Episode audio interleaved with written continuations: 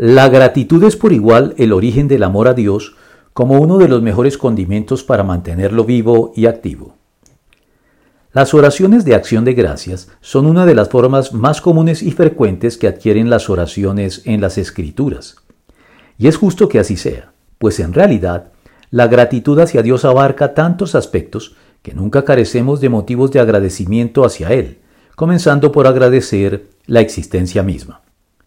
Una existencia, además, como seres vivos, ubicados en la parte alta de la escala zoológica de los llamados seres sintientes, conscientes de nuestro entorno inmediato y como seres humanos que somos, con capacidad de razonar, con facultades creativas y con deleite estético, conciencia moral y voluntades autodeterminadas, conscientes de nosotros mismos y de Dios como nuestro Creador,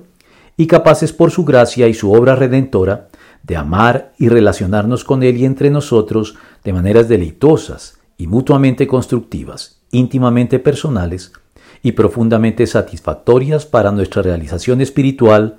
y el cumplimiento de nuestro llamado y vocación en el mundo, para no pasar por él sin pena ni gloria.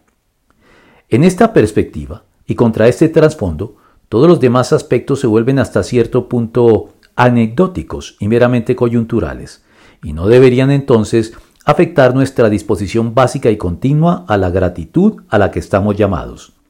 Llenos de gratitud, sean agradecidos, con toda sabiduría, canten salmos, himnos y canciones espirituales a Dios con gratitud de corazón.